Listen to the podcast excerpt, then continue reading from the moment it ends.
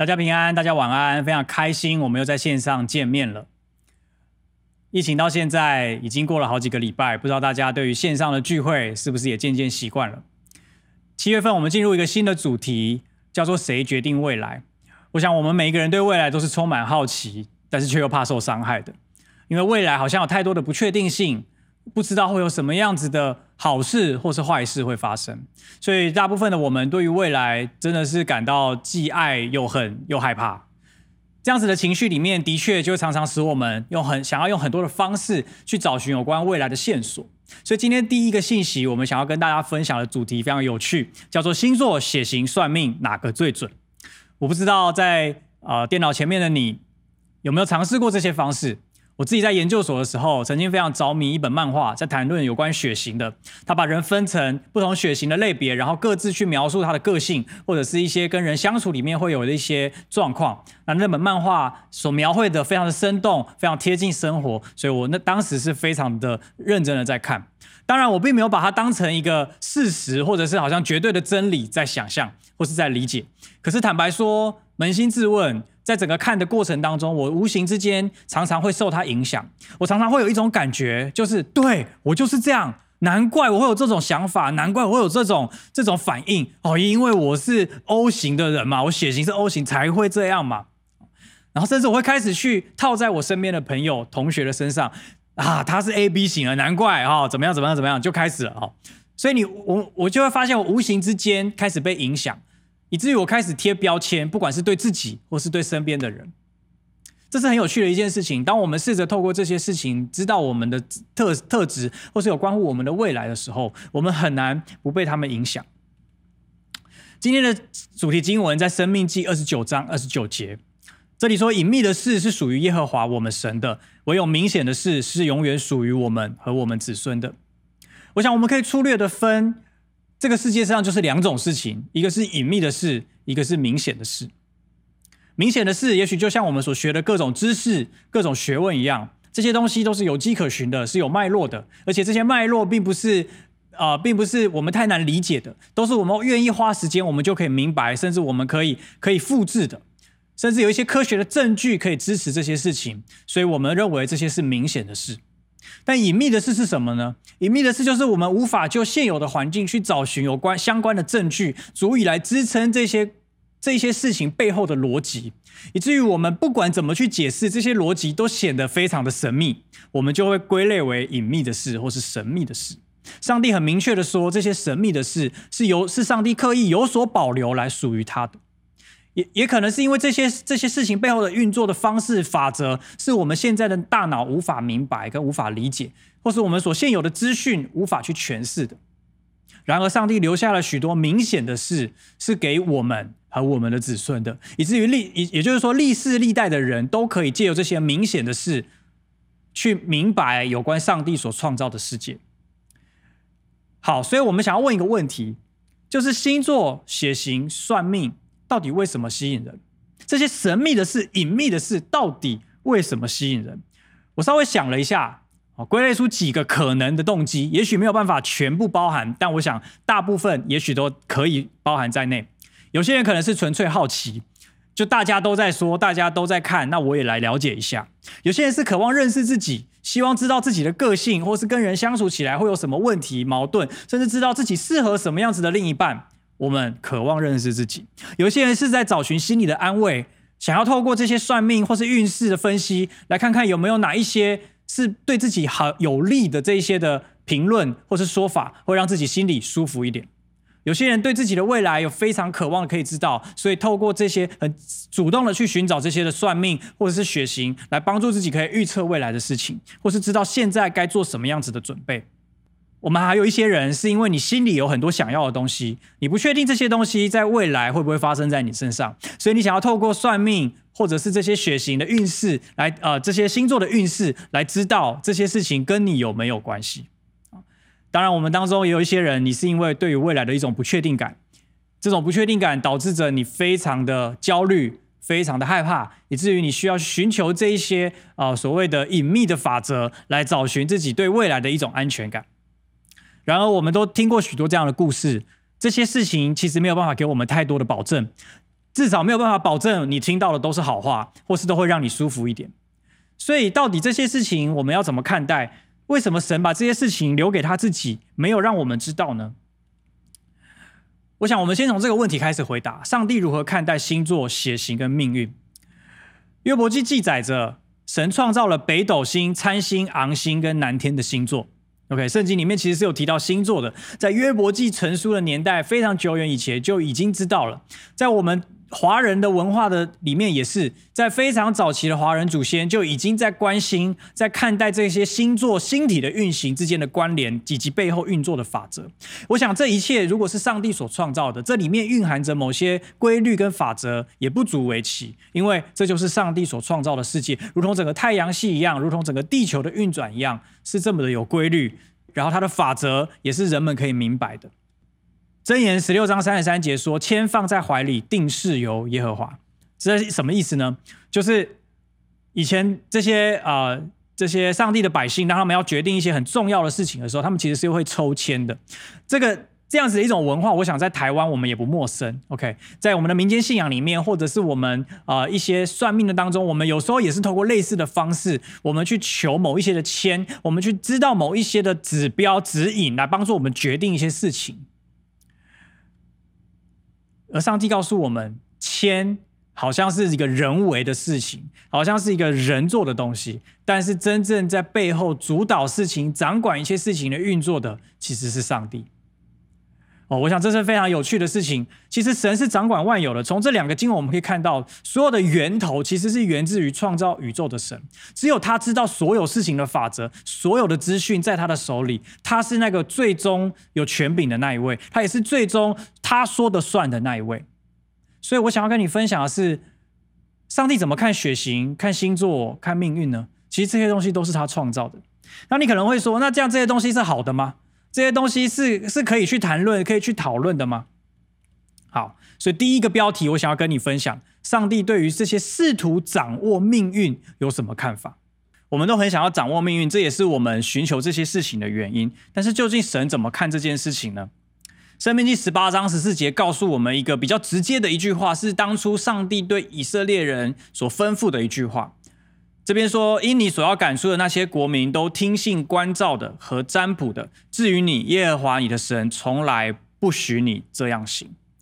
哦，我想这段经文讲的非常的直接哈，这也许也是导致着教会里面我们不太谈论这些事情最主要的原因，因为从这个经文里面，我们很清楚的可以看到，上帝好像不希望他的百姓去参与这一些所谓的观照或者是占卜的。其实观照跟占卜是一个非常广义的，哦，你可以把它延伸到不管是现今的算命、星象，或者是甚至甚至可能血型还比较没有关系，但是诸如此类的这一些取得未来资讯的方法都可以算在这个里面。而上帝很明确的告诉我们，他不喜悦他的百姓这么做。好，听到这边，我想先请你忍耐一下，让我花一点点时间来跟你说明为什么不。OK，Why not？为什么不能呢？为什么上帝不喜悦呢？第一个。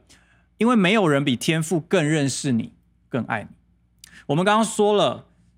啊、研究星座也好，或者是算命的时候，或者甚至血型，我们有一大部分的需求，大概聚焦在认识自己、探索自己，不管是个性或是与人相处的部分，我们都很希望有更多的资讯，或是我们更了解自己。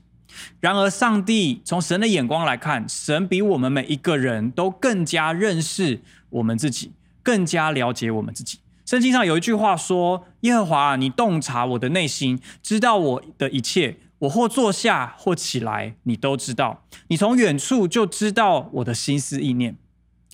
这是一句很美的经文，记载在诗篇。他在描述一件事情：是神对我们的了解到一个什么样的程度？是我们所有的动作、所有的意念，都都完全被他所了解，被他所知道。其实有一位这样子的神，这么认识我们，这么深刻的了解我们，好像我们不太需要去寻找这一些，或是透过这些占卜的，或者是观照的，来取得有关乎我们是谁，或是我们的身份，或是我们的价值的资讯。因为上帝非常深刻的认识我们，非常深刻的了解我们，甚至他进一步的说，他向我们所怀的意念，好像海边的沙，是多而又多的。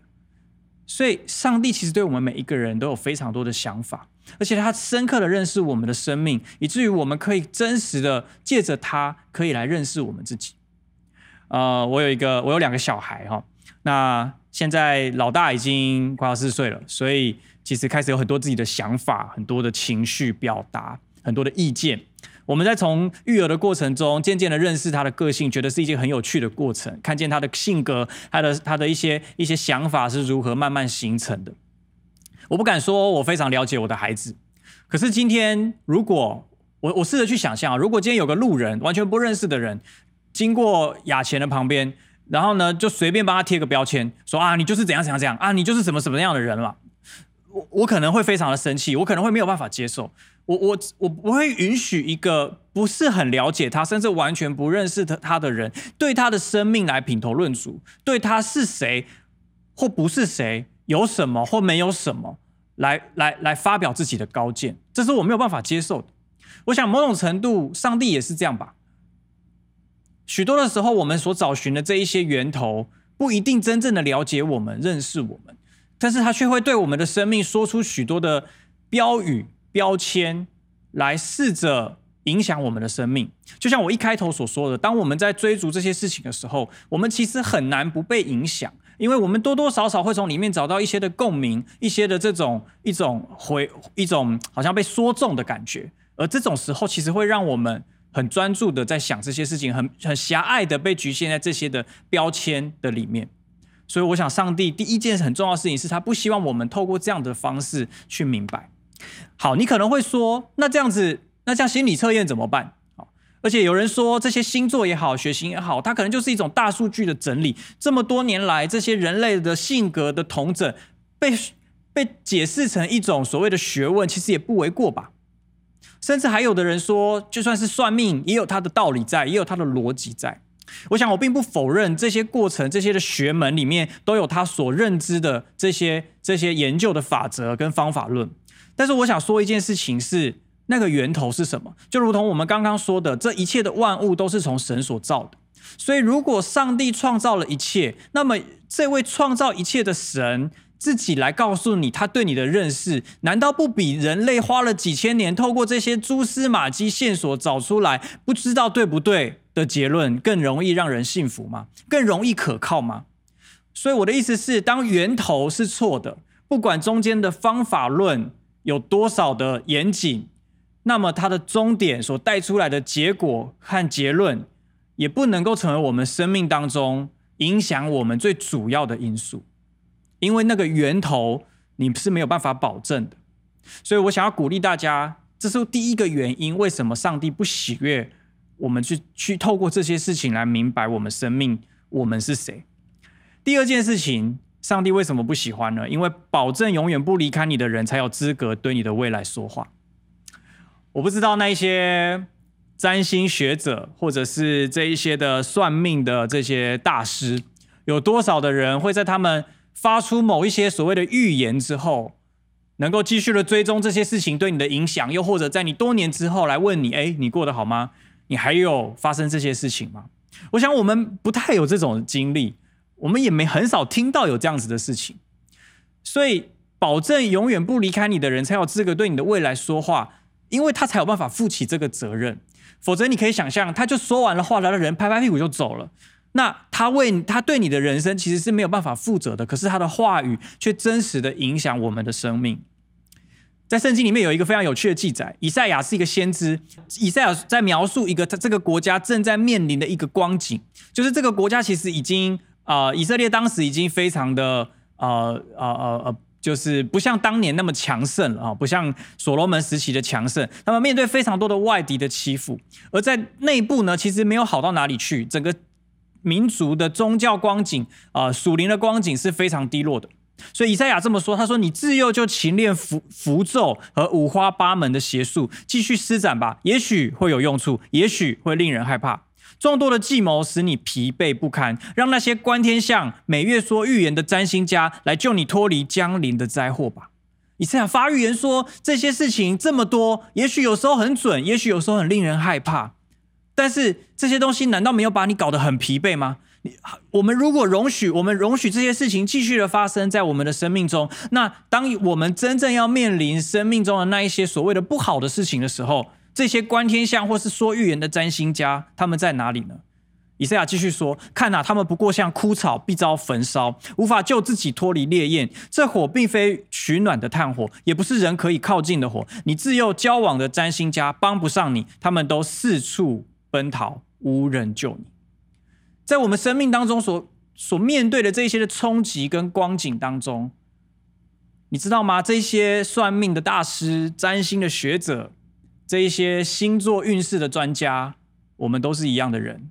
我们都不过是人，我们没有一个人可以超脱这一些这一些世界的挑战，所以我们没有办法保证，当这一切发生的时候，我们是在你旁边的，我们是站在你的，甚至你在教会找到的这些牧者、小组长、领袖，我们都是人，我们没有办法确保我们对你说的话。当它发生的时候，我们人也在你旁边。可是只有上帝可以，因为上帝是这么说的：《生命记》四章三十一节，上帝开宗明义的告诉他的百姓说：“耶和华你的神原是有怜悯的神，他总不撇下你，也不灭绝你，也不忘记他起誓与你列祖所立的约。上帝是守信用的神，而且他是一直都与我们同在的神，他不撇下我们，也不灭绝我们，也不丢弃我们。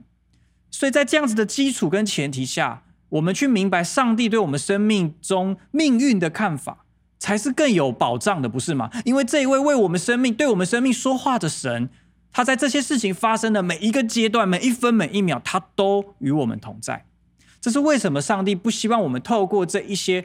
次等的，或者是或者是这一些不是那么有保障的事物，来明白我们的命运或是我们的个性。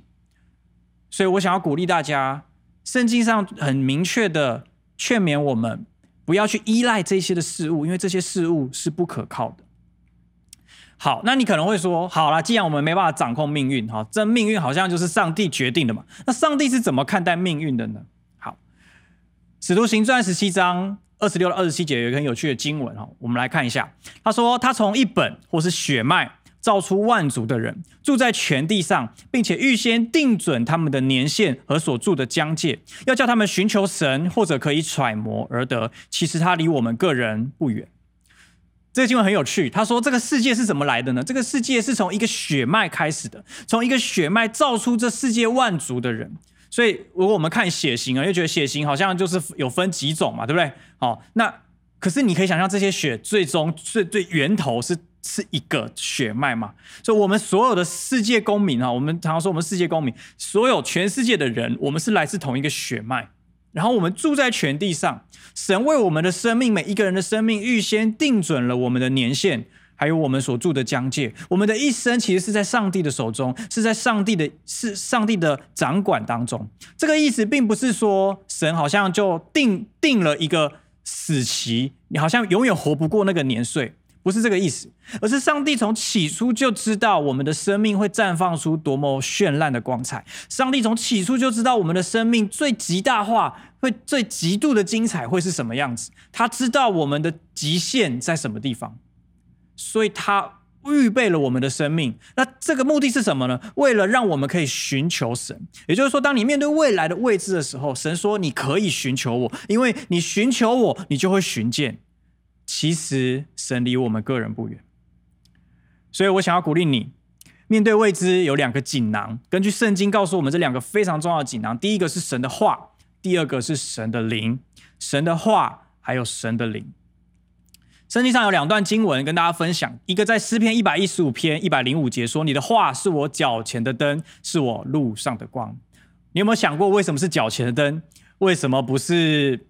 啊、照亮前途所有一片光明的灯啊！为什么不是让我们的生命可以从此不需要困惑的灯？为什么只有脚前的灯？你可以想象，当你在一个身处漆黑的环境中，若是只有脚前的灯，其实你走起来还是怕怕的。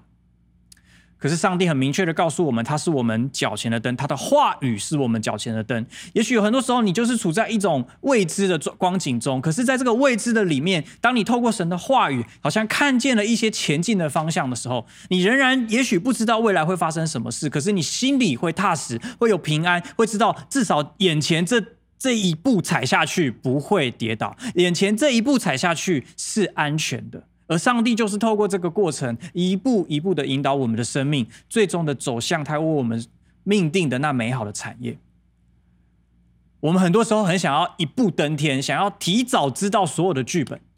可是往往当我们知道了，我们就会产生害怕，我们会产生恐惧，因为我们的还我们的心还没有预备好走进这个剧本里面。所以，上帝的话语成为我们脚前的灯，成为我们路上的光，一路的引导着我们。去活出我们生命最精彩的版本。另外一个经文在约翰福音十六章十三节，耶稣说：“只等真理的圣灵来了，他要引导你们明白一切的真理，因为他不是凭自己说的，乃是把他所听见的都说出来，并把将来的事告诉你们。”耶稣跟门徒说了一件很重要的事情：是圣灵会来，而圣灵来的目的是要引导我们明白一切的真理，而且最重要的，他说要把将来的事告诉我们。你有办法想象吗？在这个混乱的时代，在这个动荡的时代，我们要如何知道将来的事？我们要如何知道预测我们的未来？我们很有限。如果我们只有透过上帝的话语，很多时候我们还是会觉得局势的变化跟神的话语。有的时候很难连接起来，而圣灵这个时候关键的角色就出现，他来引导我们去明白，或者说进入这些神的真理的当中。透过这样子的过程，使我们知道这些话语怎么应用在我们的处境，还有我们的生命里面，并且透过我们的祷告，圣灵对自己对我们的说话，使我们逐渐能够明白啊，原来神的心意是这样，原来在未来我会面对的挑战是这样，以至于我们可以在这个过程中心里面是有平安的。是有确据的，是踏实的，是知道神与我们同在的。盼望我们可以去理解跟经历这样子的一种美好的生命的方式。不一定我们知道所有的剧本，但这两个锦囊绝对在我们的生命最关键的时刻成为我们的帮助。圣经里面有一则美丽的故事，想要跟大家分享。这个故事，我想多数的人都很熟悉，就是在耶稣诞生的时候。在每一年的圣诞节，也许我们或多或少都会听过这个故事。你知道，在耶稣诞生的时候，有有几个从东方来的学者，他们来找寻耶稣诞生的足迹。他们为什么会来呢？有谁通为他们对他们通风报信呢？其实根据圣经的记载，我们很清楚的看到。没有人跟他们通风报信。我们来看圣经怎么说的。马太福音第二章说，希律王执政期间，耶稣降生在犹太的伯利恒城。当时有几位智者或者说占星家从东方来到耶路撒冷，问道：那生来做犹太人之王的在哪里呢？我们在东方看见他的星，特来朝拜他。你有注意到吗？弥赛亚的诞生，救世主的诞生，对于这些外邦学者来说，这些占星学者来说，他们竟然是从占星的过程、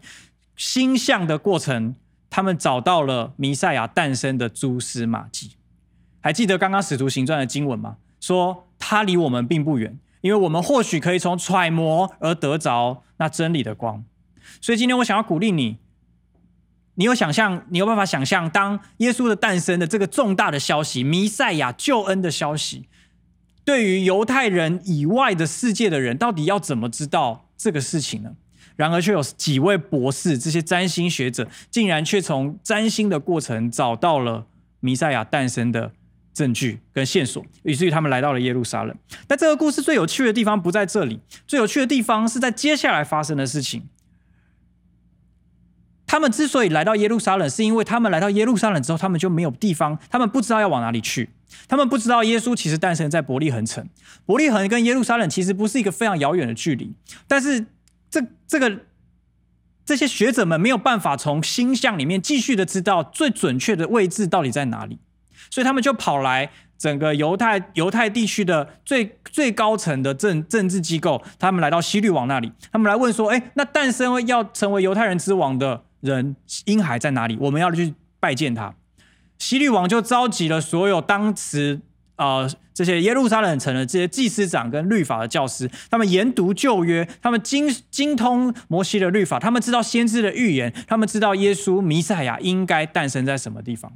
所以他就说，那个称为基督或是弥赛亚的是在哪里降生呢？他们回答，在犹太的伯利恒，因为先知这样记载。你注意到了吗？如果我们像这些。东方的博士一样，都在找寻生命中的答案，都在找寻这个世界的盼望，都在找寻谁可以来扭转一切、翻转一切、改变我们所处的环境，或至少给我们一个确确据，是知道世界会更好。如果我们都想找到所谓的救主，那么这些占星，或者是所谓的血型，或者是所谓的命运，也许会发挥那么一点点的功能。这些功能是什么？也许是在这个过程当中，让你有机会接触到这些所谓的呃所谓的信仰，或者是所谓的这些这些属灵的事物。但是他们最终没有办法带你找到弥赛亚，因为上帝刻意的把关乎这个世界一切的答案都隐藏在他宝贵的话语当中。透过他的话，我们能够找到世界真正的盼望。所以我想要鼓励你，用这个故事来鼓励你。也许你现在对于未来仍然感到很多的不确定，感到很多的彷徨。也许我们就跟东方博士一样，我们不知道世界会发生什么事，我也不知道未来会是什么样子。但是我们都可以相信，在神的带领中，在他的话语里面，早已经为我们预备了解答，而这个解答最终会带领我们找到生命真正的答案。所以最后，我想要再回到今天的主题经文，《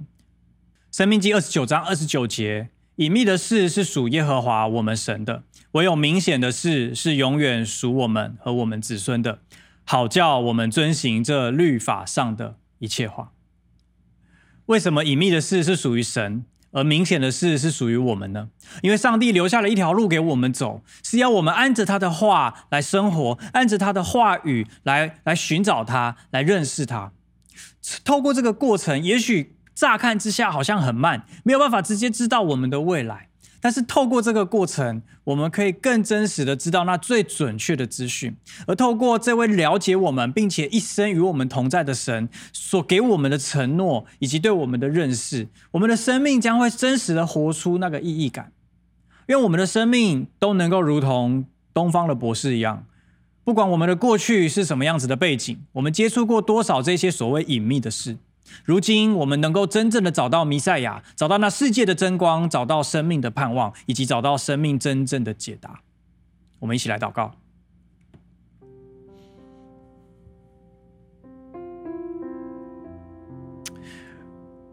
我在预备这篇信息的时候，我仿佛感觉到我们生命当中有许多，我们身边有许多的人，或是在在在荧幕的前面，我们当中有许多的人，你现在。真的很害怕，关于未来，关于那些不确定感，这些害怕可能也说不上是，好像真的是很恐慌，或是很很很巨大的恐惧把你整个淹没。可是你就是因为对于未来很多的不确定，所以好像你不太知道该怎么去规划自己的生活，你不太知道该为自己树立什么样子的目标，好像有点阵脚大乱的感觉。我感觉我们当中有一些人，你也许在工作，你的工作受到很大的影响。你不知道未来会是什么，特别我们当中还有一些人，你甚至在转换你工作的跑道，你是充满茫然的，因为你从来没有想过自己会面对这样子的时刻，有点不知所措，有点不知道该怎么办。我们当中有些学生，你可能对于未来是很没有盼望的，你眼看着今年的这些毕业生，好像在找工作上面处处碰壁，你实在不知道自己该怎么期待自己的未来。我觉得圣灵好像在这个时刻在告诉我们当中的一些人，他的话语可以成为我们的力量，他的话语可以成为你的力量。当你试着来认识他，透过他这宝贵的话语来认识他的时候，你会从里面得到确据，得到平安，得到那个安全感。即使你看起来并没有掌握任何有关未来的资讯，可是你会很清楚的知道，你不会迷路，你不会做错选择，你不会不够好、不够资格，以至于没有办法完成这件事情。上帝已经为你预备了那最好的剧本，上帝为你的一生预备了那上好的祝福。是当我们揣摩而得的时候，当我们按着他的心意而行的时候，我们最终都可以一起去领受的。我们每一个人都有独特上帝给我们的产业。我想要鼓励你，想要祝福你，来领受这个产业。放掉那些对于其他这一些管道的依赖，单单的来依赖神的话，还有他的灵，他会向我们显明他的心意，他会在这个动乱的时代显明他是永远掌权的神，他要在你的生命当中做王掌权，掌管你的一生。我们当中还有一些人，你过去曾经很着迷于这些事情，甚至到了你信主之后，或者是来教会一段时间之后，你时不时的还是会想起这些事情对曾经对你的一些描述，又或者甚至在你的朋友圈、同事当中，你时不时的还是会跟大家聊起这个话题。我想要鼓励你，不会因为你聊这个话题就怎么样，但是我想要鼓励你，诚实的面对自己。我们是不是还受这些标签的影响，或是限制？我们对自己人生的想象，是不是无形之间被框在星座、血型、命运的框框里面，以至于我们没有办法想象跳脱这些框架的我们会是什么样子？我想要鼓励你，上帝对你这一生的计划是跳脱框架，上帝对你这一生的命定是超越过去所有的人对你说过的话，试着来拥抱那更大的产业。不要只停留在那一些小小的事情跟小小的产业里面，让我们的生命可以去追求那更大、更荣耀的祝福，那更丰盛、更精彩的人生。这才是上帝要赋予他亲爱的儿女们美好的礼物。我想要鼓励你做一个选择，彻底的放掉这一些东西对你心里面的影响。如果你觉得有些东西挥之不去，好像框住了你对自己的认识，我要鼓励你特别把它写出来。然后呢，做一个祷告，说主啊，这些事情没有办法定义我，没有办法决定我是谁，唯有你是我的神，是我的主，只让你从今以后，让你来决定关乎我生命中所有的一切。我想要鼓励你，当你这样做，神要大大的祝福你，你的一生将不再受这些事情所困住、所辖制，你将成为一个极绝对自由的人。特别在关乎你的未来，还有对自己的认识上，神会给你前所未有的新的眼光。最后，我们当中有一些人，你还不是基督徒，或者是你对这个信仰还没有很清楚。今天你听了这篇信息，你觉得似乎心里面有一些的悸动，好像终于找到了一个答案，是关乎生命的，是关乎我的一生的。又或者，你终于发现了一个比过去你所接触的这些血型或算命，或是星座更可靠的一个东西，或者我们称之为信仰。我想要鼓励你，如果你也渴望经历这个丰盛的生命，不被这一些世界的价值观，或者是想法，或是学问所限制住，我要邀请你跟我一句一句做这个祷告，邀请耶稣进到我们的生命中来。这位耶稣，也就是我们刚刚提的弥赛亚救世主，将会成为我们生命中那个最大的盼望。亲爱的耶稣。我邀请你进到我的心中来，成为我的救主，成为我生命的主。我将生命的主权交给你，求你饶恕我所有的过犯，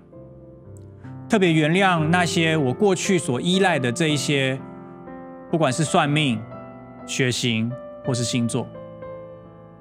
让我的生命可以从今天开始不再一样。求你带领我。用你的话，还有你的灵来引导我，使我能够活出那最精彩的版本。我相信，在你的手中，我的未来是可靠的，是安全的，是稳妥的，是被祝福的，是充满色彩的。这样子的祷告，奉靠耶稣基督的名，阿门。如果你做这个祷告，非常的恭喜你，上帝。或是耶稣已经进到你的生命中了，他要带领你的一生去经历他美好的祝福。